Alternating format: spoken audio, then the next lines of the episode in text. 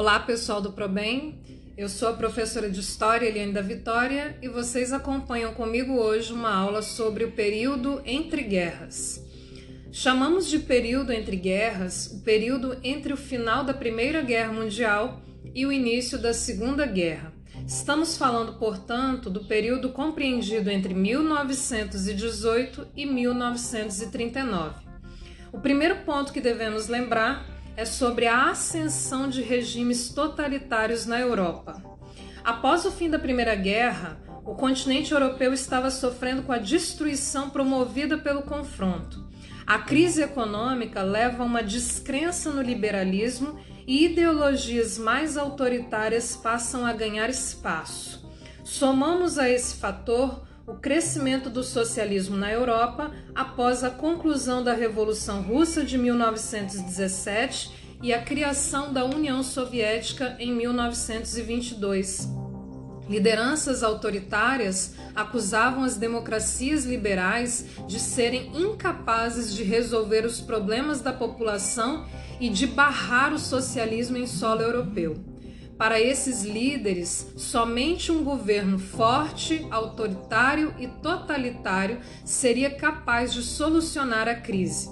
As principais características desses regimes totalitários eram o autoritarismo, o extremo nacionalismo, o militarismo, o anticomunismo, a xenofobia, o culto ao líder, o sistema de partido único, a censura e a política de massas.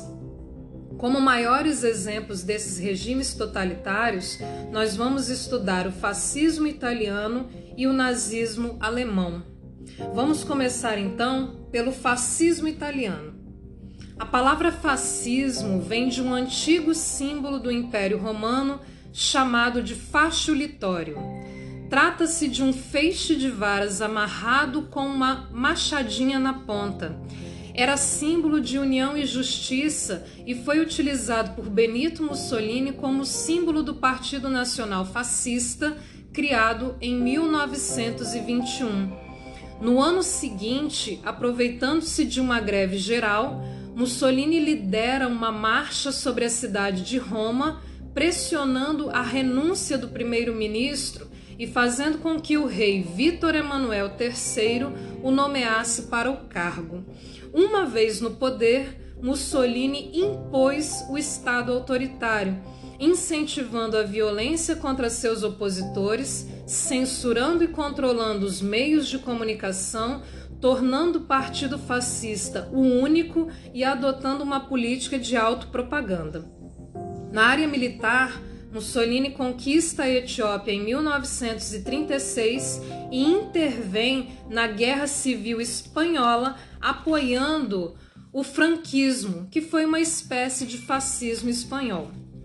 Enquanto isso, na Alemanha, o Tratado de Versalhes havia imposto inúmeras penalidades aos alemães. O país estava mergulhado em uma grave crise os socialistas cresciam nas eleições parlamentares. Para conter o avanço do socialismo, em 1919 nasce o Partido Nazista. O nazismo tem as mesmas características do fascismo, porém acrescenta doses racistas mais carregadas. O nazista acredita na divisão dos seres humanos em raças e acredita que os legítimos alemães pertencem a uma raça superior tanto no intelecto quanto na força física, chamada raça ariana. Eles acreditam que para essa raça se desenvolver em toda sua plenitude, ela precisa de mais espaço. Por isso a ideia do espaço vital, ou seja, o expansionismo alemão.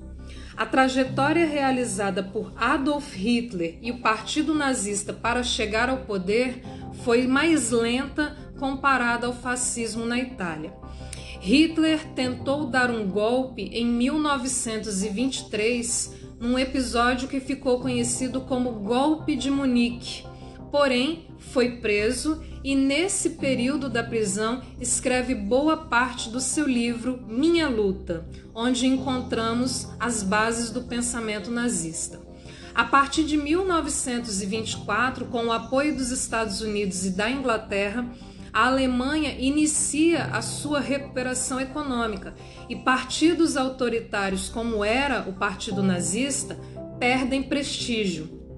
Contudo, a crise de 1929 joga um balde de água fria nessa recuperação, deixando um terço da população da Alemanha sem emprego.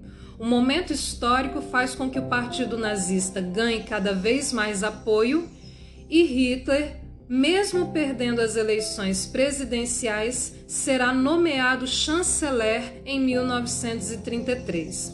No mesmo ano, os nazistas ateiam fogo no parlamento, culpam os comunistas pelo crime e conseguem instaurar um medo contra os comunistas entre a população, o que faz com que as eleições parlamentares sejam dominadas pelo partido nazista.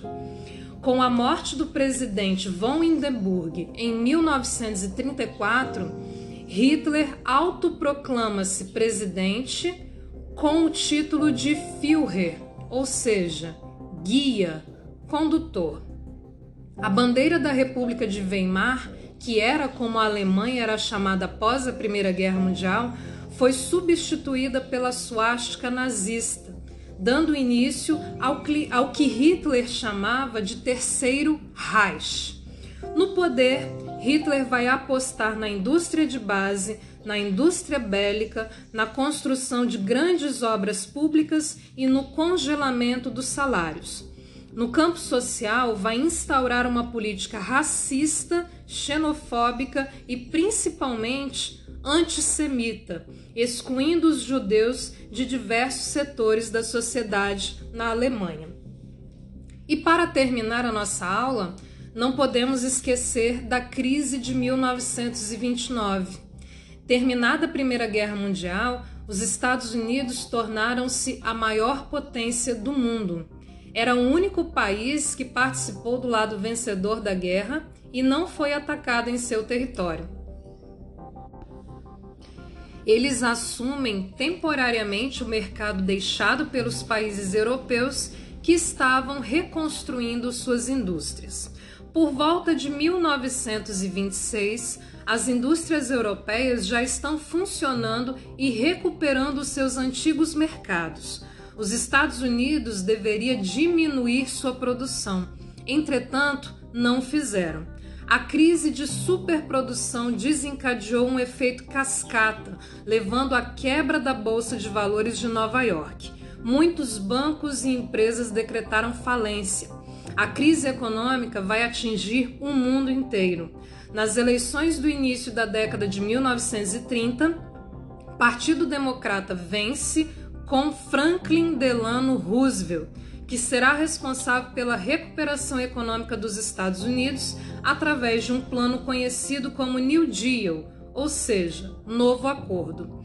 Esse plano previa a recuperação através da forte intervenção do Estado na economia. Suas principais medidas foram o controle estatal sobre a produção e o sistema bancário, a diminuição da jornada de trabalho, aumentando a oferta de emprego e a construção de grandes obras públicas, principalmente estradas. Bom, por hoje é só. Eu espero que vocês tenham gostado. O assunto é muito extenso e ainda tem muito mais para ser explorado. Continuem estudando e até a próxima!